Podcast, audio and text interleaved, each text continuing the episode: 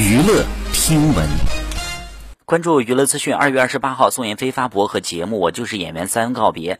她表示，当初自己来参加这个节目，觉得会是一场噩梦，因为作品的压力，对自己演技的怀疑，怕辜负导师和队友的信任。但是随着节目的推进，宋妍霏觉得这是二零二零年最值得的一场梦，自己收获很多。如今梦醒了，自己会继续的勇敢前行。好，以上就是本期内容，喜欢请点击订阅关注，持续为您发布最新娱乐资讯。